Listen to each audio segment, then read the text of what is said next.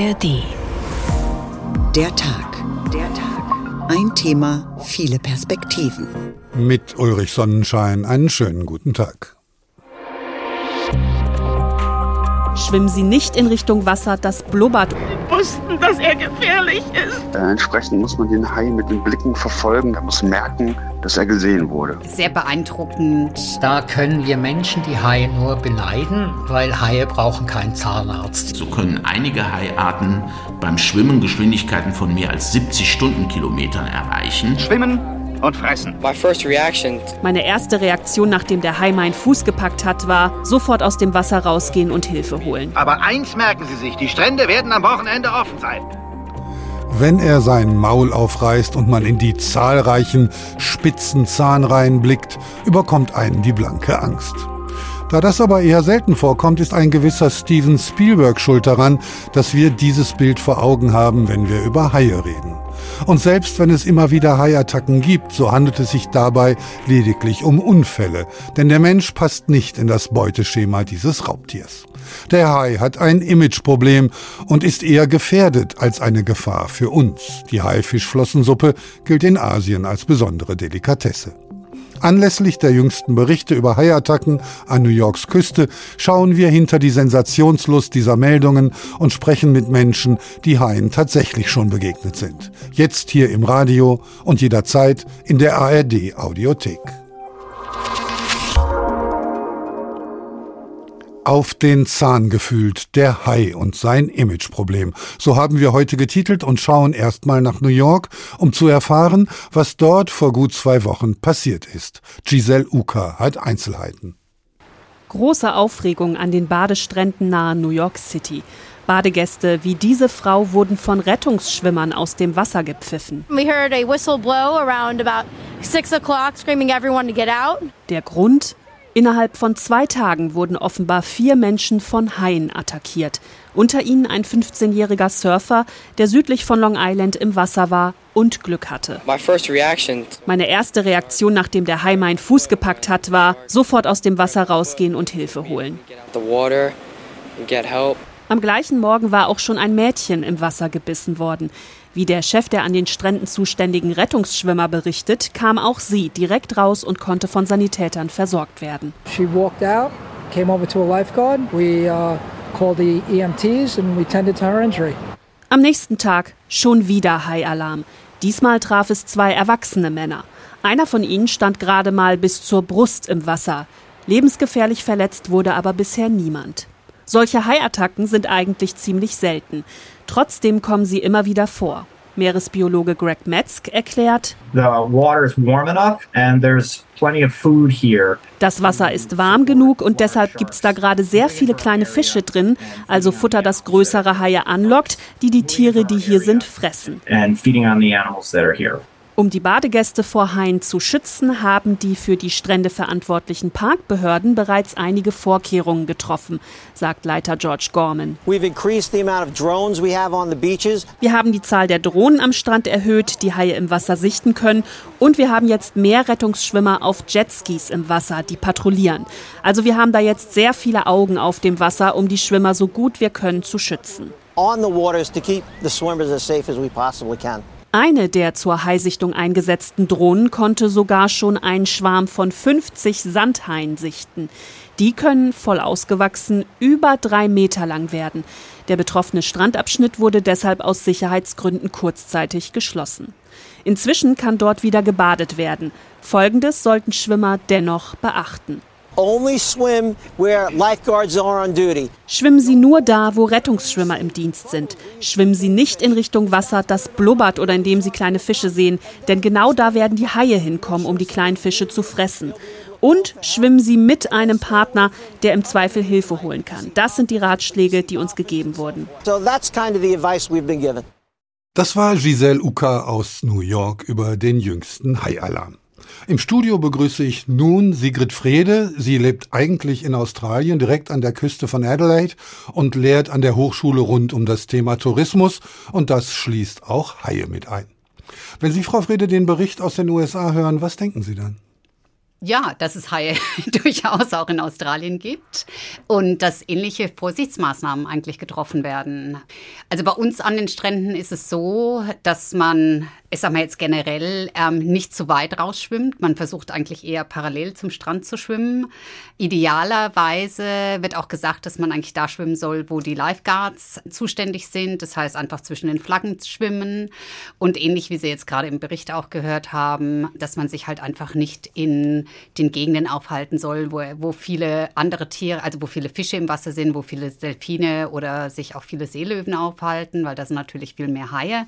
Bei uns ist es auch ganz gut, also da, wo wir jetzt direkt leben, oder ich lebe jetzt auch direkt an der Küste von Adelaide, ähm, fünf Minuten wirklich vom Strand entfernt und ich bin eigentlich täglich unten. Wir haben in der Sommerzeit ähm, einen Hubschrauberservice, der die Strände patrouilliert und der fliegt im Grunde genommen über, über die Strände drüber und gibt dann halt gegebenenfalls auch Warnungen ab, falls da tatsächlich Haie sind und dann werden die Leute aus dem Wasser geholt. Also ich muss zugeben, als ich den Bericht das erste Mal gehört habe, habe ich gedacht, meine Güte, das klingt ja wie aus dem Horrormovie. Äh, ist es tatsächlich so, dass so Bissattacken gehäuft vorkommen können? Die letzte Attacke, von der ich gehört habe, ist jetzt auch schon länger her in, in Südaustralien, wo auch tatsächlich was passiert ist und wo jemand angegriffen und wirklich auch verletzt worden ist. Ähm, also das kommt eigentlich, ich sag mal, im Verhältnis, ähm, ich sag mal, zu den Menschen, die auch ins Wasser gehen, das sind ja Millionen von Leute in Australien, eigentlich relativ selten vor. Ist denn Angst in diesem Fall ein guter Ratgeber oder andersrum? Muss man vorsichtig sein, wenn man das Wasser betritt und gucken, dass man so einem Tier nicht zu nahe kommt? Ich mache es zum Beispiel, ich kann nur für mich persönlich sprechen, ich mache es zum Beispiel so, ich gehe auch gerne immer mal mit meinem Stand-Up-Paddleboard raus ähm, und ich mache es so, dass ich einfach nicht zu weit rausgehe. Also so, dass man wirklich parallel zum Strand ist und immer auch wieder relativ schnell an den Strand zurückgehen kann. In Australien kennen Sie vielleicht auch, es gibt diese Jetties, da wo halt im Grunde genommen die Stege, die ins, ins Wasser rausgehen, das ist ein ganz beliebter Platz, wo halt auch viel geangelt wird wird. Ähm, also da würde ich sagen, an der Jetty sieht man schon öfter mal ein Hai, so am Ende der Jetty. Ist aber auch ganz klar, dadurch, dass dann natürlich auch viel Fischabfall ist und da gibt es natürlich auch viel zu fressen.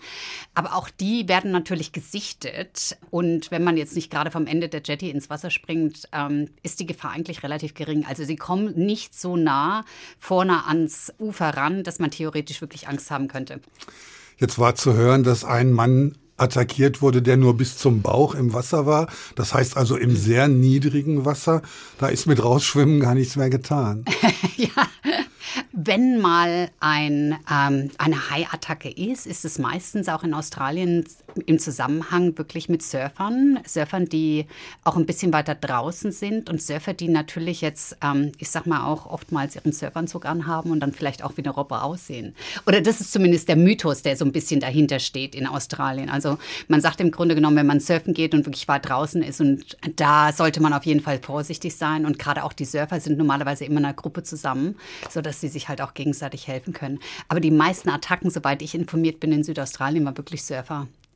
Jetzt hat der Mensch den Hai ja lange als Feind betrachtet, vor allen Dingen als Feind des Tourismus. Und der Tourismus ist vieles, aber sicherlich nicht Teil der natürlichen Zyklen. Haben wir auch ein bisschen Selbstschuld?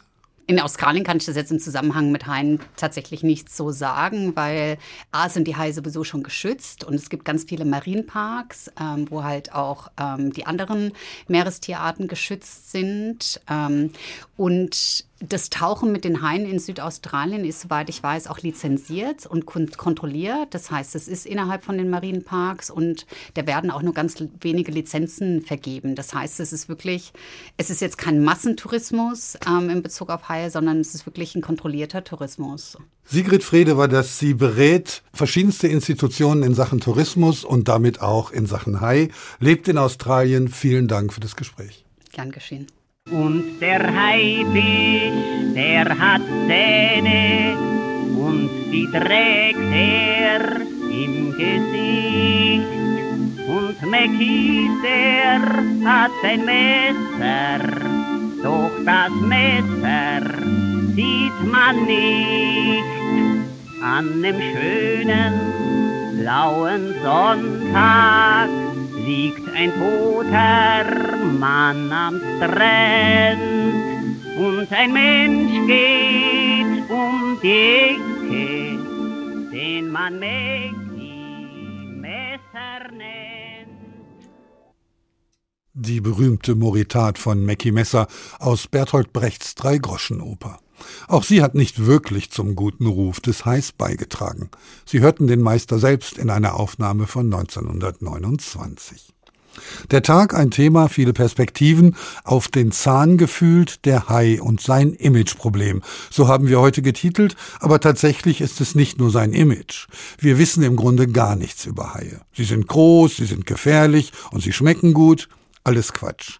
Hai ist überhaupt nicht gleich Hai. Es gibt über 500 Arten und die kleinste ist nur 20 Zentimeter groß.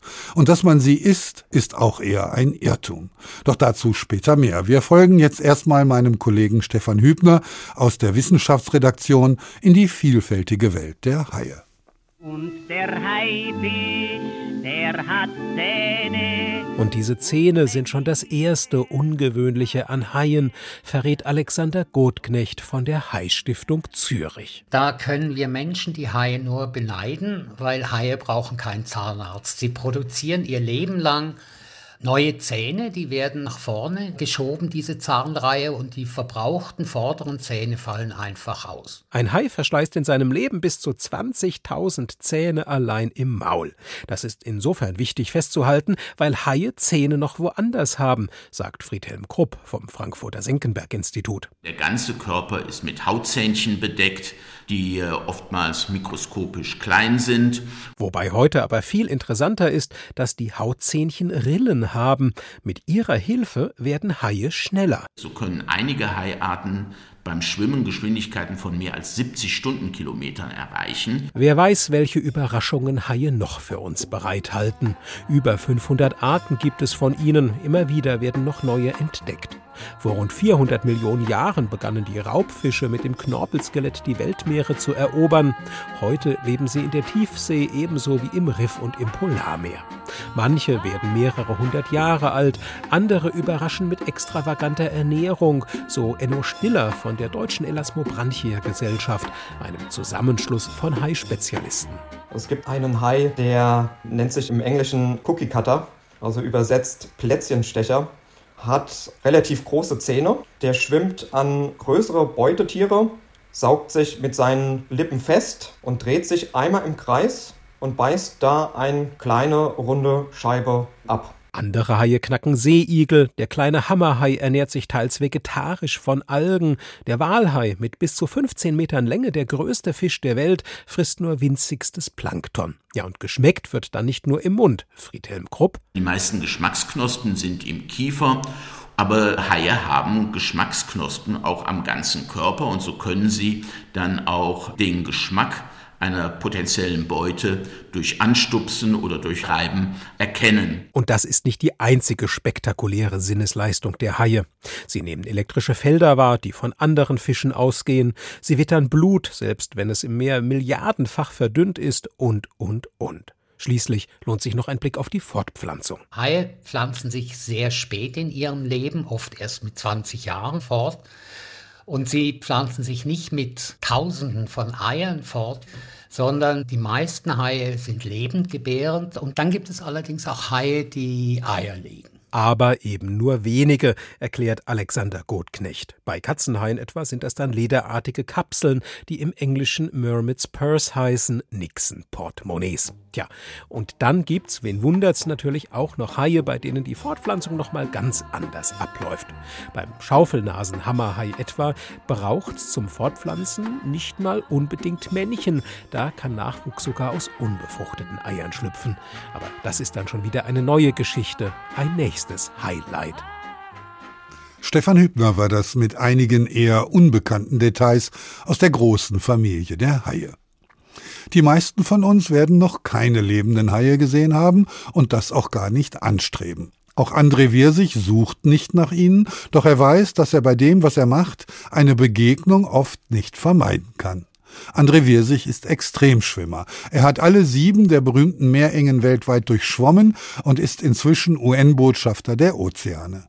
Er ist der Mensch, der als Schwimmer, nicht als Taucher, als Schwimmer die meisten Haikontakte hatte. Zurzeit befindet er sich wahrscheinlich im Wasser, allerdings auf den Philippinen. Deshalb habe ich vor der Sendung mit ihm gesprochen und ihn gefragt, wie er sich gefühlt hat beim ersten Haikontakt. Als ich das zum ersten Mal ein Hai getroffen habe, war mir das gar nicht so bewusst, weil das eben nachts war. Und diese weißspitzen Hochseehaie, das sind die, die also wirklich weit, weit draußen im Ozean äh, umher schwimmen äh, und die äh, selber als Hai auch nicht so gut sehen nachts. Äh, die sehen eigentlich genauso schlecht wie wir Menschen und entsprechend neugierig sind, weil im offenen Pazifik oder im offenen Ozean mitten in der Nacht ist auch nicht so viel los. Also muss man also nah ran. Und da wird man sogar angerempelt von denen aus reiner Neugier. Und das ist natürlich schon irgendwie unheimlich. Aber die erste visuelle Begegnung hatte ich dann äh, auch bei dem gleichen Schwimmen, das war zwischen den beiden Hawaii-Inseln, Molokai und Oahu, dann äh, bei Tageseinbruch mit einem Blauhai. Und das ist natürlich schon eine imposante Erscheinung, so ein, so ein großer Blauhai, wenn der da um die Ecke kommt. Und folglich war ich auch, ja, es war so eine Mischung aus Faszination und natürlich vollkommener Ehrfurcht. Ähm, weil man tut gut daran, man muss auch aufhören zu schwimmen und äh, man taxiert sich dann gegenseitig, aber Ruhe zu bewahren ist einfach auch der absolute Schlüssel, dass alles gut geht, so wie in meinen Fällen.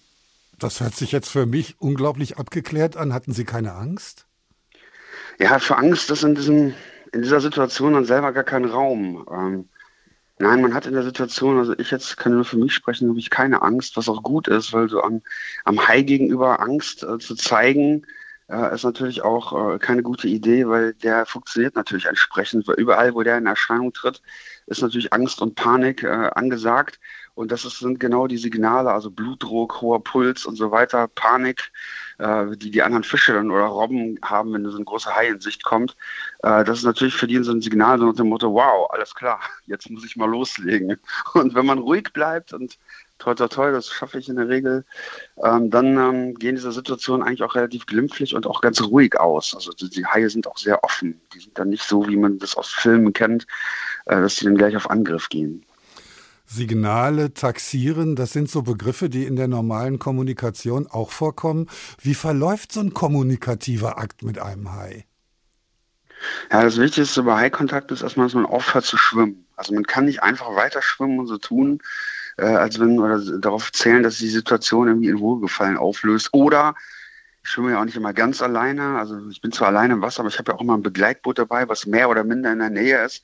Man tut auch nicht gut daran, jetzt irgendwie bei High-Kontakt dann äh, versuchen, irgendwie panisch zum Boot zu schwimmen. Also man ist mit der Situation alleine und man muss auf jeden Fall aufhören zu schwimmen. Stoppen, und dann den Hai, der muss merken, dass er gesehen wurde. Den darf man nicht aus dem Auge lassen. Und weil die ja immer in Bewegung sind, die können ja nicht einfach stehen bleiben.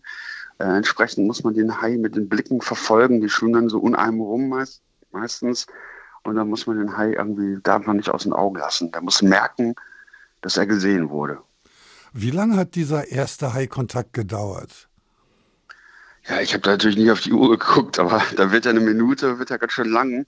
Aber es waren sicherlich einige Minuten. Wie gesagt, die sind neugierig. Also man muss sich auch immer vorstellen, dass da draußen auf dem offenen Ozean ja auch nicht so viel los ist. Da passiert ja auch nicht so viel.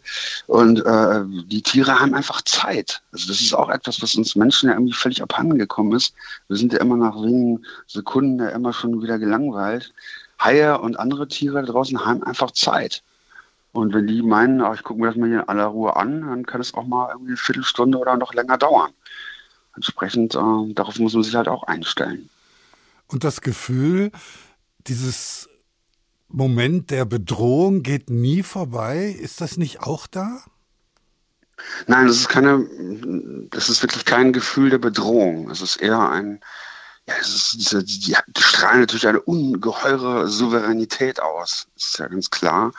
Und äh, es ist, wie gesagt, es ist eine, sowieso als Botschafter für Ozeane oder als, als, als Mann aus dem Meer oder als Gast im Meer, als Mensch, ähm, dieses, diese Ehrfurcht, diese, diese, diese Demut, die man dort mitnimmt, wenn man dort zu Gast ist, halt dort, wo auch sonst kein anderer Mensch rumschwimmt, äh, das ist sowieso etwas, eine der schönsten Dinge, die ich da erfahre. Das ist auch das, was, weshalb das so meine Leidenschaft auch so ausgeprägt ist. Sie sind der Schwimmer mit den meisten Haikontakten weltweit. Wie hat sich das verändert vom ersten Kontakt zu den weiteren? Ist es irgendwann so geworden, dass man quasi Freund der Haie wird? Nein, man, man muss auch aufpassen. Man, man darf nicht davon ausgehen, nur weil das jetzt ein paar Mal gut gegangen ist, weil das ist jetzt, dass ich jetzt irgendwie hier den Generalplan habe und es einfach weiß, was zu tun ist. Aber dieses ruhig bleiben, diese Ruhe ausstrahlen, dieses, ja, das ist einfach ein ganz wichtiger Faktor und das gelingt mir gut. Und ähm, ja, es ist schon irgendwie verrückt. Dass da, ich, wohne ja in Paderborn, also was so bekanntlich jetzt nicht irgendwo am Ozean liegt. Aber ähm, wenn dann irgendwelche australischen Radiostationen oder immer dann hier anrufen bei Haiangriffen oder Haisichtungen und dann von mir wissen wollen, dann rufen die hier in Paderborn an und wollen von mir wissen, was sich der Hai womöglich gedacht hat. Das ist natürlich auf der einen Seite auch schön, da freue ich mich sehr drüber, weil spricht auch sonst niemand für die Haie und Haie sind einfach nicht so, wie, wie sie oft dargestellt werden. Also von denen geht einfach nicht diese Bedrohung aus, die wir halt da immer reininterpretieren. Wir haben dann ja immer diese irrationalen Annahmen, hören ähm, natürlich auch von diesen Unfällen, das sind nichts anderes als Unfälle, die dort passieren, auch jetzt jüngst in, in, in Ägypten, wo dieser junge, ich glaube ein Russe war es, beim Baden von einem Tigerhai attackiert wurde und ja tödlich verletzt wurde. Das sind einfach Unfälle. Das muss man sich irgendwie. Aber dass wir Millionen von Haie jedes Jahr, äh, das sind keine Unfälle, töten als Menschen, das wird dann gerne ausgeblendet. Ne? Was raten Sie denn den Menschen, die Sie anrufen aus Australien oder auch uns hier bei möglichen Haikontakten? Was kann man tun? Ja, man muss natürlich, ist auch völlig klar, äh, dass man sich natürlich erschreckt. Das ist eigentlich das ist eine völlig normale Situation. So, und mehr oder minder versuchen, Ruhe zu bewahren, auf sich aufmerksam zu machen, dass natürlich äh, Küstenwache oder wer auch immer einem zur Hilfe eilt. Ähm, aber wie gesagt, den Hai versuchen im Auge zu behalten, ist natürlich extrem wichtig, weil kein Predator, also ich habe mir von Experten auch erklären lassen, dass zum Beispiel Löwen, Tiger und andere ja, ähm, Top-Raubtiere, die in der, in der äh, Nahrungskette da ganz oben stehen, also sich ähnlich verhalten. Also die, am, am meisten schätzen die die Situation, weil sie selber alles sehen, aber selber nicht gesehen werden. Werden die gesehen und als Mensch, das vielleicht macht dem einen oder anderen ein bisschen Mut, hoffe ich zumindest, ist man auch eine, für so ein Hai so eine stattliche Erscheinung mit so rund zwei Metern Länge, wenn man die Arme noch ausstreckt und die Füße, dann ist man ja auch teilweise über zwei Meter, mit so einem gesetzten Herzschlag und so weiter. Da signalisiert man auch einem Hai, in dem Fall dem Gegenüber, dass man groß ist, dass man gesund ist. Und wenn man das noch gepaart ist damit, äh, wirklich authentisch und ehrlich, dass man auch jetzt keine keine Panik, keine Angst hat, dann ist das bei einem Hai ein ganz klares Signal nach dem Motto, oh, jetzt, hier, jetzt muss ich aber mal aufpassen hier. Ja, das gucke ich mir erstmal in Ruhe an oder ja, also dann hat man gute Karten. Der Hai hat auch Angst, wenn er einen Menschen trifft, sagt André Wirsig, Extremschwimmer mit unglaublich vielen unabsichtlichen Haikontakten.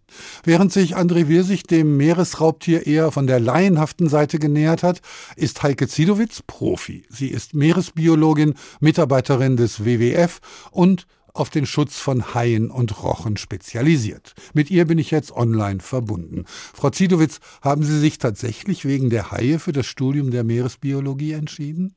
Ja, guten Abend. Äh, ja, ich habe mich tatsächlich wegen der Haie für ein Meeresbiologiestudium entschieden. Es waren immer meine Lieblingstiere und schon zu Schulzeiten habe ich im Biologieunterricht Referate gehalten über sie. Haie haben keine Lobby, so hieß es lange. Sie werden gefürchtet, verfolgt und dann schließlich auch gegessen. Was hat sich in den letzten 25 Jahren geändert? Ja, Haie sind tatsächlich auch bis heute noch in erster Linie eine Fischereiressource. Das heißt, sie sind Fische natürlich eigentlich andere Fische, aber auch Fische wie jede andere. Und das heißt, äh, entsprechend essen wir sie auch und werden also gefischt. Dennoch gibt es auch einen Imagewandel. Also das konnte ich definitiv in den letzten Jahrzehnten feststellen. Immer mehr Menschen sehen Haie eigentlich als Wildtiere. Und da es auch immer mehr von gerade den großen Arten oder die Arten, die jetzt schon besonders bedroht sind, auch geschützt sind, ja, haben wir hier mittlerweile den Wandel von einer Fischereiressource zum Wildtier, das äh, wir gerne auch als Wildtier in den Meeren äh, sehen wollen. Der Hai ist schwer belastet mit Schwermetallen und anderen Dingen, also schon daher nicht besonders sinnvoll als Speisefisch. Außerdem schmeckt er nicht besonders gut. Was wollte man von dem Tier? Warum hat man es so überfischt?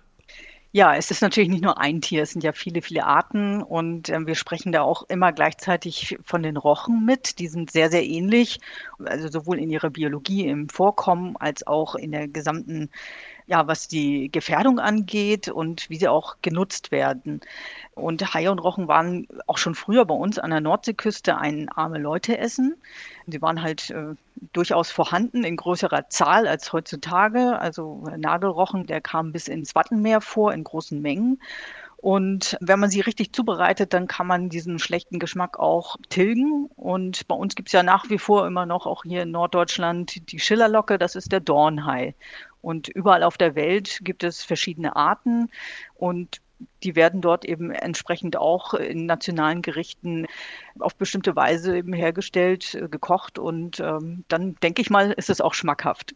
Es gibt ja wie bei Großwildtieren auch bei dem Hai sogenannte Sportangler, die sich einen Spaß daraus machen, ein vermeintlich gefährliches Tier zu erlegen. Ist das relevant in der Größenordnung? Das ist in manchen Ecken der Welt tatsächlich relevant. Es ist zum Glück auch im Rückgang mittlerweile, aber der Film Der Weiße Hai von Steven Spielberg hat damals als wirklicher großer Blockbuster ja auch den Ruf des Weißen Hais völlig verschandelt und nur ein toter Hai war ein guter Hai und entsprechend sind tatsächlich in den 80er Jahren und äh, späten, also 70er und 80er sind äh, Unmengen an Sportanglern rausgefahren, um eben möglichst viele Haie zu töten, weil eben vermeintlicherweise da eine große Gefahr bestand. Und ähm, es gab ganze Haifang-Turniere in den USA. Ich glaube, es gibt noch eins, aber es ist alles im Rückgang und die Menschen besinnen sich, dass das einfach ein wichtiges Tier oder Tiere, Arten sind im Ökosystem und das einfach nicht mehr so gemacht werden sollte. Wir kommen im Lauf der Sendung noch auf Peter Benchley und Steven Spielberg zurück, die Autoren und Regisseuren des Films Der Weiße Hai. Was aber ist jetzt so faszinierend an diesen Knorpelfischen? Sie haben gerade schon gesagt, man kann nicht wirklich über den Hai reden, weil die Art so vielfältig ist. Genau, Haie und Rochen. Also gibt es auch noch eine dritte Gruppe, das sind die Chimären, die zusammen die Knorpelfische bilden, sind das sind über 1200 Arten. Und allein Haie gibt es über 530. Es werden auch jedes Jahr weitere ähm, beschrieben. Es gibt sehr, sehr kleine, also wirklich nur so groß wie ein Handteller. Ein Zwergdornhai zum Beispiel, aber auch eben sehr, sehr große, wie die ganzen Planktonfiltrierer. Also da haben wir drei Arten. Der Walhai ist der größte Fisch der Welt, der fast 20 Meter erreicht. Und dazwischen haben sie jede Größe, die man sich vorstellen kann. Sie kommen in jedem Lebensraum vor, den man sich auch vorstellen kann. Also von den polaren Gebieten bis in die Tropen. In den Tropen sind sie am häufigsten bis in die Tiefsee. Sogar im Süßwasser haben wir einige Arten, zum Beispiel Süßwasserstechrochen in Südamerika. Aber es gibt auch vier Arten von Süßwasserhaien, die zwar auch noch ein bisschen ins Brackwasser an die Küsten gehen, aber tatsächlich hauptsächlich in Flüssen in Nordaustralien oder in Asien vorkommen. Wenn wir uns jetzt mal auf eine kleine Gruppe in dieser Vielfalt beschränken, welche Rolle spielt dann der Hai, den wir landläufig als solchen bezeichnen, im Ökosystem Meer? Ja, es gibt einige, die sind die sogenannten Spitzenräuber. Das heißt, sie äh, sind wie die Löwen in der Savanne dann halt eben das Element von oben, was äh, die Beutetiere kurz hält. Dadurch wird eine größere Artvielfalt erreicht, denn es gibt häufig auch an zum Beispiel Korallenriffen bestimmte Fischarten, die würden sehr dominant sein und einfach in großen Mengen da sein und andere verdrängen. Und wenn diese kurz gehalten wird, dann ist also der Hai das Regularium in der Nahrung Nahrungskette oder wir sagen eigentlich Nahrungsnetz.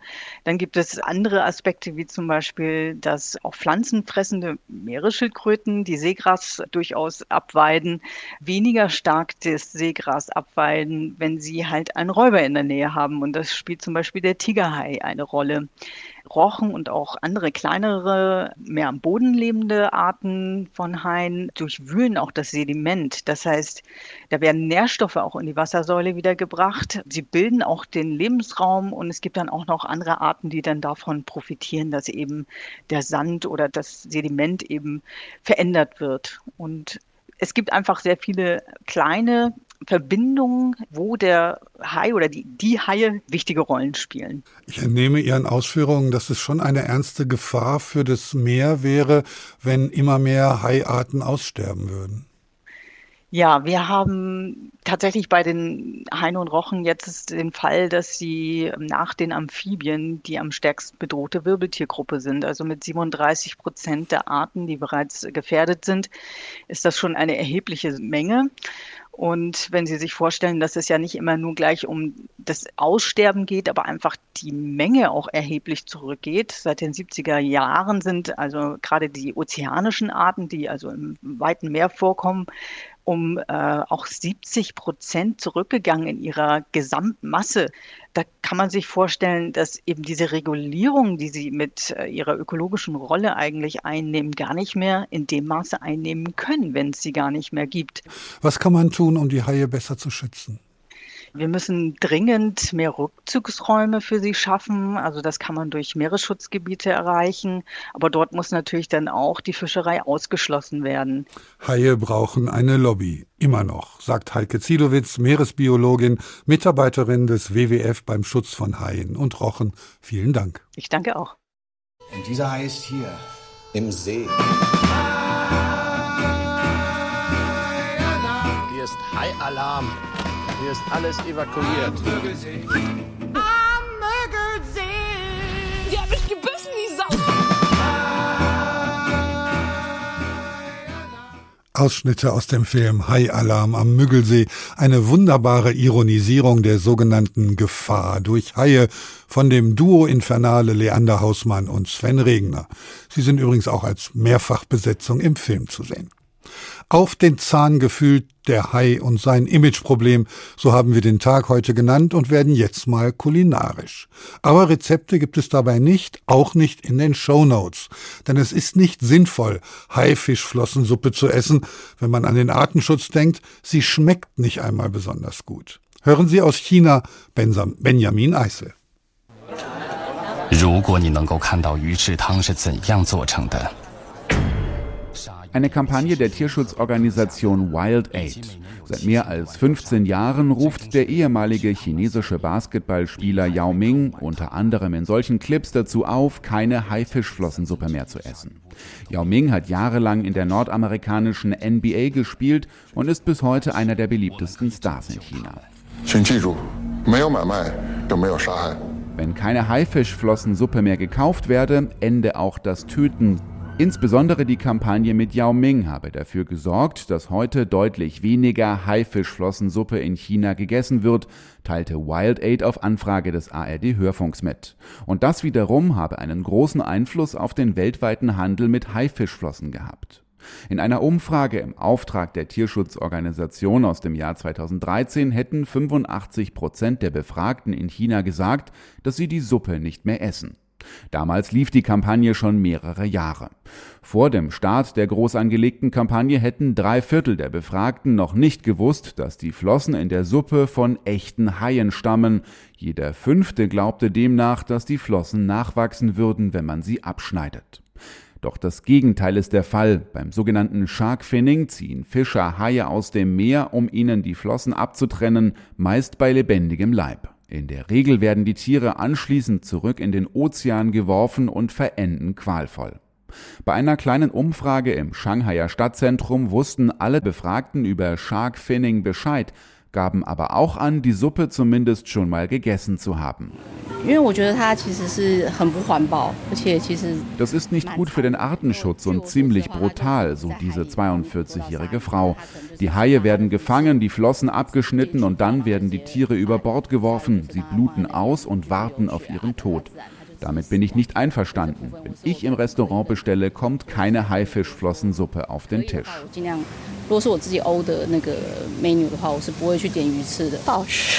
Es schmeckt nicht mal besonders, so diese Frau ein bisschen wie Glasnudeln. Und seitdem ich weiß, woher die Flossen kommen, habe ich das nicht mehr gegessen. Tatsächlich, die Haifischflossen selbst haben so gut wie keinen Eigengeschmack. Der Geschmack der Haifischflossensuppe kommt fast ausschließlich von der Brühe. Es geht hauptsächlich um die gelatineartige Konsistenz der Flossen.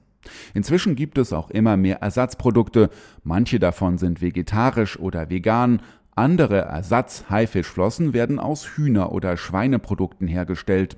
Gemeinsam haben alle Ersatzprodukte zumindest, dass keine Haie dafür qualvoll sterben. Auch in China, dem Land, in dem die Haifischflossensuppe zu einer der Hochzeitsdelikatessen gehört, hat ein Umdenken begonnen. Online verbunden bin ich nun mit Christian Hempel.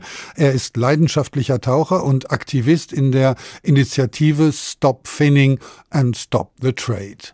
Beim Finning, Herr Hempel, haben wir gerade gehört, werden dem Hai die Flossen bei lebendigem Leibe abgeschnitten.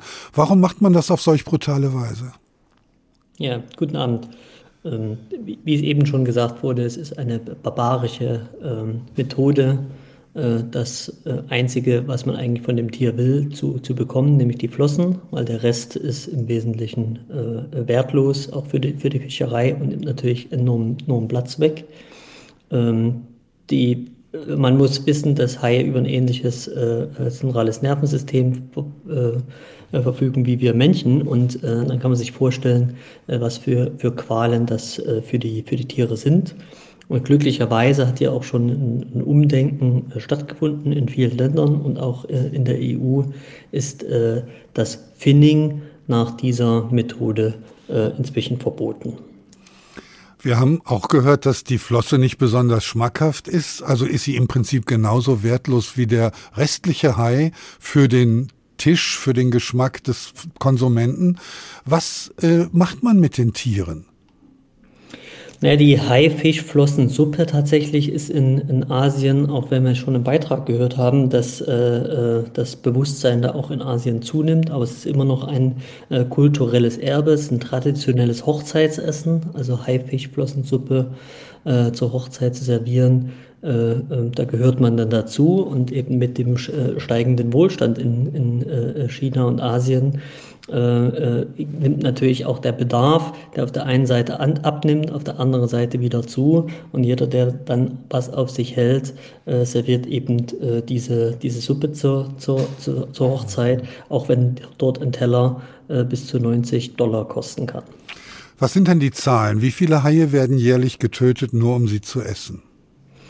Naja, ähm, man kann es immer nicht genau sagen, wie viel ist eigentlich dann zum, zum Essen und tatsächlich nur wegen der Flossen. Der Hauptgrund sind sicherlich die Flossen. Äh, wir äh, sprechen äh, zwischen 70 und 100 Millionen äh, jedes Jahr, also jede Minute, so wie wir jetzt sprechen, äh, sind schon wieder ein paar Haie äh, gestorben.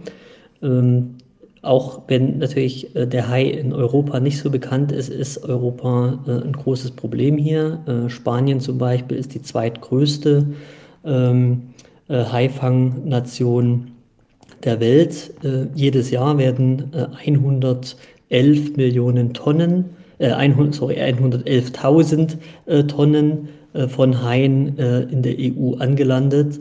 Und äh, demnach ist das auch ein europäisches Problem. Was tun Sie in Ihrer Initiative, um dieses sinnlose Töten zu beenden? Naja, wir äh, setzen ein bisschen da auf, wo man 2013 angefangen hat. Dort äh, wurde diese äh, Verordnung, äh, die das Fin untersagt, eingeführt. Das heißt Fins naturally attached. Also wenn äh, eine Haiflosse angelandet wird, dann muss der Hai äh, noch dranhängen. Das hat auch ein bisschen was schon gewirkt, aber dann äh, ist ein Markt ringsrum um die Flosse entstanden, äh, nämlich mit dem, mit dem Haifleisch. Und äh, wir wollen genau da ansetzen und sagen, naja, da darf das eigentlich nicht aufhören beim Anlanden, äh, weil dem Hai ist es ja nachher egal, äh, ob das auf hoher See passiert oder äh, erst, erst an Land. Äh, er wird getötet wegen, wegen seiner Flosse.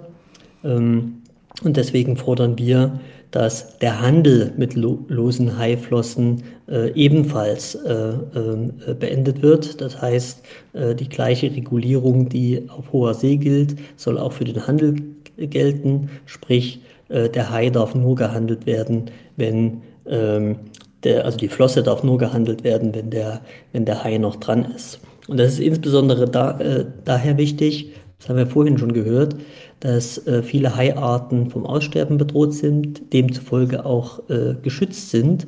Und die Identifizierung dieser Haiarten äh, ist fast unmöglich, wenn man nur die Flosse hat, weil die dann meistens noch getrocknet ist und es eigentlich keine Chance äh, zu erkennen, welches Tier, äh, welche, welche Haiart äh, sich dahinter verbirgt. Und wenn es ein geschützte ist, bekommt man das halt nicht mit. Mit dem Hai dran wäre das wieder möglich.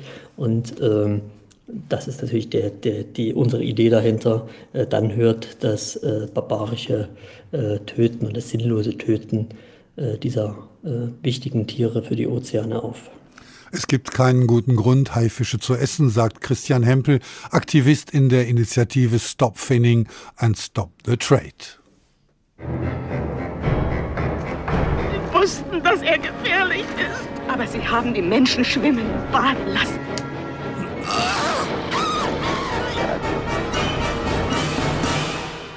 Mit diesem kleinen Ausschnitt aus dem Film Der Weiße Hai kommen wir jetzt endlich dorthin, wo das Imageproblem entstand, ins Kino. 1975 war ein wichtiges Jahr für die Filmindustrie und ein schlechtes für den Hai. Steven Spielbergs Film Jaws etablierte den Sommerblockbuster und war auch sonst für viele Innovationen verantwortlich. Aber Tierschützer klagten, jetzt seien die Chancen des Hais als Spezies geschützt zu werden deutlich gesunken. Marius Kaller über Peter Benchley, Steven Spielberg und den Weißen Hai.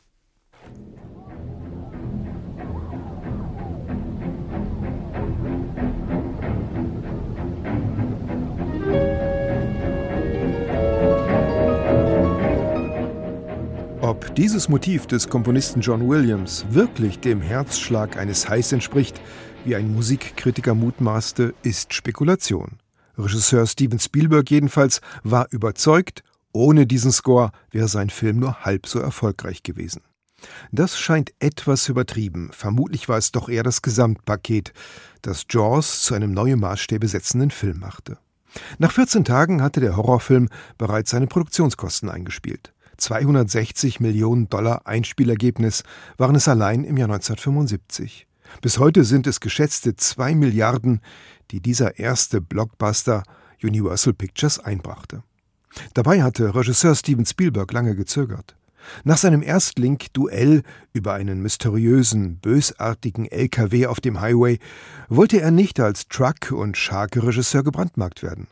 Und der als Haijäger Quint angefragte Robert Shaw musste mühsam von Frau und Sekretärin überzeugt werden, diese Rolle doch anzunehmen. Irgendwie schienen viele zu spüren, dass etwas in der Luft lag und hier zusammentraf. Zum Beispiel zu Beginn des Films. Noch ist unklar, wie groß die Bedrohung wirklich ist. Wenn wir es sofort anpacken, dann haben wir eine Chance, wenigstens den August zu retten. Den August? Du meine Güte, morgen ist der 4. Juli. Und wir müssen fürs Geschäft geöffnet sein. Das ist einer der besten Sommer, die wir jemals hatten. Und wenn ihr beide euch Sorgen um die Strände macht, dann tut alles, was getan werden kann, um sie sicher zu machen, Chief. Aber eins merken Sie sich, die Strände werden am Wochenende offen sein. Die Abhängigkeit vom Tourismus, überhaupt die wachsende Bedeutung der Tourismusindustrie, die Kritik am gedankenlosen Konsum der Strände, die Ignoranz gegenüber natürlichen Risiken und das verbunden mit der Urangst des Menschen vor dem Monster aus der Tiefe. Das waren einige der Zutaten für diesen Riesenerfolg. Dazu kam eine geschickte Regie, hochwertige Wasseraufnahmen, denn zum ersten Mal wurde ein großer Hollywood-Film nicht in einem Wasserbecken, sondern tatsächlich auf hoher See gedreht. Und eine gute Portion Glück. Die imposante Szene am Ende des Films, als ein echter, unvorhergesehener Hai über den Käfig schwimmt, sich in der Kette verfängt und hin und her wirft, ereignete sich zufällig in einer Drehpause und wurde mitgeschnitten. Auch andere Szenen standen für sich und wurden später ikonisch. Chief Brody sieht zuerst den weißen Hai in seiner ganzen vollen Pracht. Konsterniert wankt er in die Fahrerkabine. Sie werden ein größeres Boot brauchen. Dieser Satz sollte legendär werden und ein Vorbild für die Catchphrase, aus der dann im Internetzeitalter ein Meme wurde. Ein Satz, der in vielfache Kontexte gestellt immer zitiert werden kann. Jeder braucht irgendwann mal sowas wie ein größeres Boot. Noch nicht perfekt war allenfalls, dass dieser Satz vom Schauspieler improvisiert und mit der Kippe im Mund irgendwie dahingenuschelt wurde. Das wurde in späteren Filmen perfektioniert.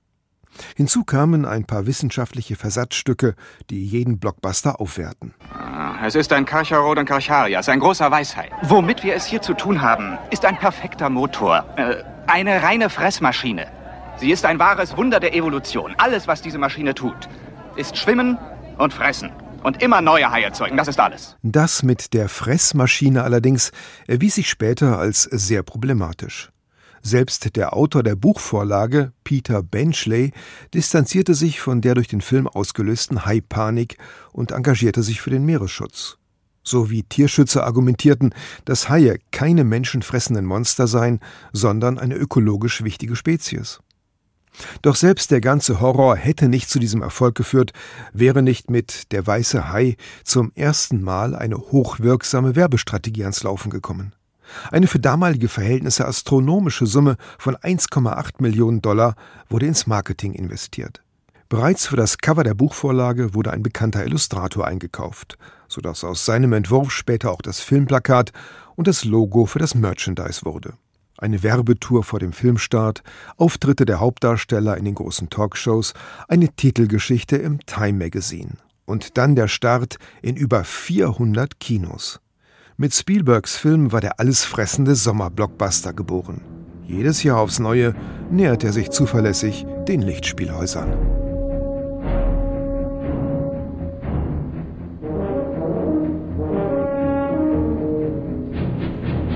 Und was Sie sonst noch alles wegfressen, diese Blockbuster, das sehen Sie bei Ihrem Streamingdienst. Mario Scala war das über den Urheber des Imageproblems, Steven Spielbergs Film Der Weiße Hai.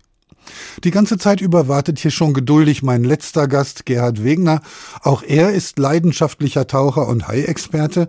Über 16.000 Tauchgänge mit Haien hat er hinter sich gebracht und acht Bücher darüber geschrieben. Ich nenne nur mal eins. Highlights, Abenteuer mit Haien und Menschen. Guten Tag, Gerhard Wegner. Guten Tag. Ist das Duo Peter Benchley, Steven Spielberg auch für Sie Teil des Übels und verantwortlich dafür, dass wir Haie grundsätzlich erstmal als Bedrohung wahrnehmen? Ja, absolut. Sie haben uns ja die Angst, die in unserem Kopf drin ist, gezeigt im Film. Die ersten zwölf Minuten ist noch nicht mal ein Hai zu sehen, man hat Gänsehaut. Und ich erinnere mich, als ich damals 74, 75 mit meiner Frau, meiner Schwägerin im Kino war, hatte ich links und rechts blaue Flecken. Und selbst ich bin dann ein Jahr lang nicht tauchen gegangen. Also es hat gewirkt, die ganze Geschichte, aber es ist natürlich ein Horrorfilm, gut gemachter Horrorfilm und hat mit der Realität überhaupt nichts zu tun. Das ist aber interessant, dass selbst Sie sagen, Sie sind ein Jahr nicht tauchen gegangen. Wie war Ihre Situation damals? Hatten Sie schon Kenntnis über das, was wir über den Hai nicht wissen? Das kann man so nicht sagen. Ich bin zwar ein Haischützer der ersten Stunde. Vor 21 Jahren habe ich Shark Project gegründet, heute eine der größten Haischutzorganisationen.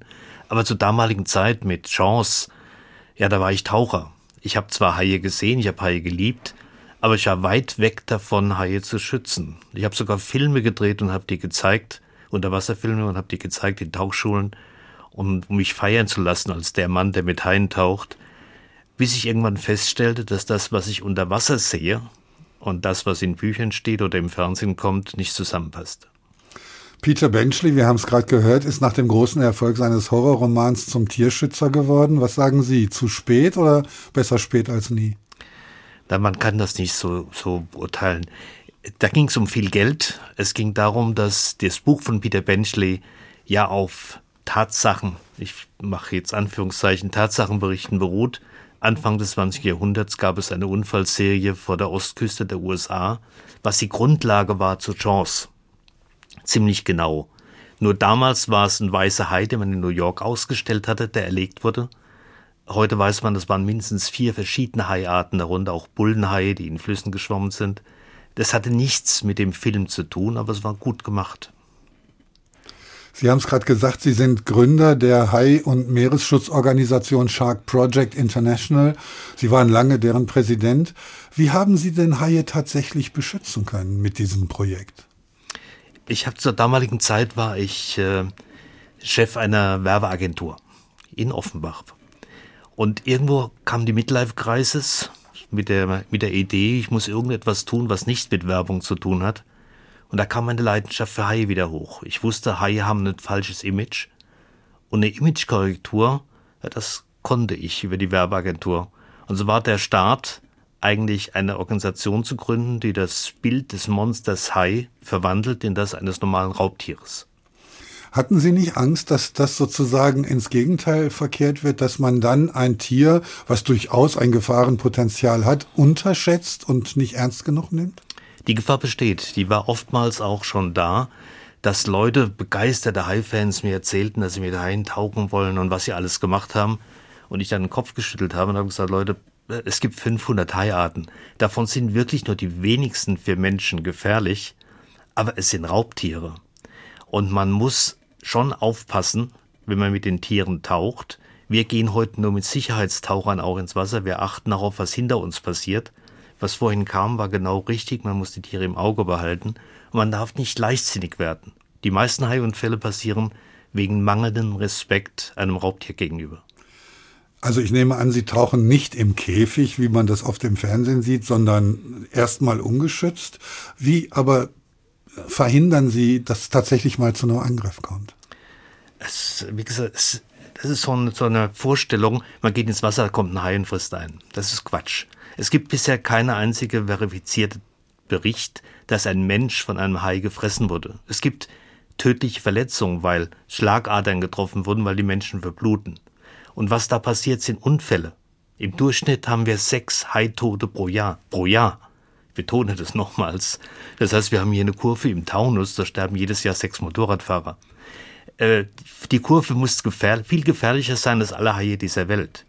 Die Angst, die wir haben, ist nicht durch Fakten begründet, sondern nur durch Bilder in unserem Kopf. Jaws zum Beispiel, wo wir sehen, wie ein Tier aus der Tiefe kommt, aus der Dunkelheit und uns fressen könnte. Das sind die Angst, die wir haben, aber die in der Realität nichts zu tun hat. 16.000 Tauchgänge mit ich darf Haien. da berichtigen, 1600, das Ah. wäre etwas zu viel. Na gut, immerhin noch sehr viel. Immerhin, ja. Äh, haben Sie da kein einziges Mal auch nur den, das winzige Risiko gespürt, dass vielleicht doch irgendwie das jetzt knapp war und dass Sie knapp an einer Verletzung vorbeigegangen Doch, da, ich hatte einen, einen Tauchgang. Ein guter Freund von mir war Andy, Andre Kopp, ein südafrikanischer Haischütze, und er bat mich, als, wenn Sie so wollen, als Untergrundagent, eine Tauchschule zu besuchen, die mit Tiger, die Tigerhaie füttert und dort mal mit denen zu tauchen als Tourist, weil er sagte, was die machen, ist total krank. Ich habe das gemacht und es war krank. Also ich habe im, in trüben Wasser getaucht, ich habe die Tiere nicht gesehen und ich habe hinterher gedacht, nie mehr in meinem Leben mache ich so etwas. Hier habe ich auch den Respekt und die Vorsicht außer Acht gelassen. Wir haben es gehört, es gibt über 500 verschiedene Haiarten. Die kleinste ist nur so groß wie eine Handfläche. Wie viele Arten haben Sie bereits in Natura gesehen? Ich habe es eigentlich nicht gezählt, aber ich habe in diesen 21 Jahren mit sehr vielen Haien getaucht, darunter auch die größten weiße Haie, äh, Walhaie, Tigerhaie, äh, Bullenhaie, durch die Bank weg. Die Haie, die man als gefährlich nimmt. Und ich habe, wie gesagt, bis auf das eine Mal nicht einmal das Gefühl gehabt, dass ich in Gefahr bin, sondern nur die Faszination verspürt, so ein Tier mal unter Wasser sehen zu dürfen. Sie haben auch ein Haibuch für Kinder geschrieben. Müssen denn nicht gerade Kinder, die ja relativ sorglos im Meer spielen, besonders geschützt werden? Ist das ein Buch, was aufklärt oder was warnt? Äh, Ich schreibe gerade, ich habe eine Reihe geschrieben, Michel, der kleine Haiforscher, der kleine Meeresheld und anderes, was das Tier Hai mal so darstellt, wie es ist als Tier. Zwar ein Raubtier, aber als Tier und nicht als Monster. Und im Moment arbeite ich gerade an einem Kinderbuch über, für Haie. Äh, andersrum, ein Haibuch für Kinder, weil ich mich ärgere über die bestehenden Bücher, die es gibt, die immer nur so ganz oberflächlich dahergehen. Ich habe in Vorträgen Kinder kennengelernt als sehr neugierig, sehr wissbegierig und sehr mit, mit sehr hohem Wissen, was Haie betrifft. Die so abzuspeisen, ist ein Fehler. Man muss es kindgerecht präsentieren, aber schon so machen, dass sie auch Spaß daran haben. Der Extremschwimmer André Wirsig hat vorhin gesagt, man muss aufhören zu schwimmen, man muss sozusagen Ruhe bewahren, im Wasser stehen bleiben, der Hai umkreist einen dann. Gilt das auch für Taucher oder gibt es da gegenseitige Bewegungen? Das ist korrekt. Also zunächst mal muss man sagen, wenn man Unfälle anschaut mit Haien, sind Taucher die, die am wenigsten gefährdet sind. Warum? Weil sie die Tiere sehen. Und weil sie sowieso ruhig bleiben. Ein Schwimmer, der ein Haiflosse sieht und dann beginnt hektisch zum Ufer zurück zu, äh, zu rudern, so schnell er kann, der signalisiert dem Tier, da ist irgendwas, was interessant ist. Und er verbreitet Geräusche. Haie können Geräusche oder Bewegungen unter Wasser als Geräusche hören. Und 100 bis 300 Hertz entspricht dem Geräusch eines zappelnden, verletzten Fisches. Das lockt sie an. Ein Surfbrett, was auf dem Wasser klatscht. Ein Schwimmer, der hektisch wegschwimmt. Das ist für Haie ein Zeichen, das muss ich mir mal anschauen. Sie sind jetzt aus der Meeresschutzorganisation aus Altersgründen ausgeschieden, haben Jüngeren das Feld überlassen. Tauchen Sie denn weiter mit Haien? Natürlich, ja, ja. Das, die Faszination kann man nicht wegnehmen und das ist ein, für mich ein ganz wichtiger Punkt. Und ich muss dann mal sagen, jetzt zum Schluss dieser Sendung, Ich freue mich über so eine Sendung wie heute. Vor 21 Jahren hätte ich mir so, so etwas gewünscht. Eine sehr ausgewogene Sendung mit Leuten, die Haie sehr objektiv und unbeeinflusst sehen. Also vielen Dank dafür. Und wir danken Ihnen und wünschen Ihnen alles Gute bei den weiteren Tauchgängen. Gerhard Wegner war das Taucher und Experte für Haie. Und das war es auch mit der Tagsendung über Haifische. Der Tag, ein Thema, viele Perspektiven können Sie jederzeit nachhören in der ARD Audiothek. Dort finden Sie außerdem zahlreiche Podcasts zum Thema Hai, wie zum Beispiel den von Radio Bremen mit dem Titel Wie die Tiere.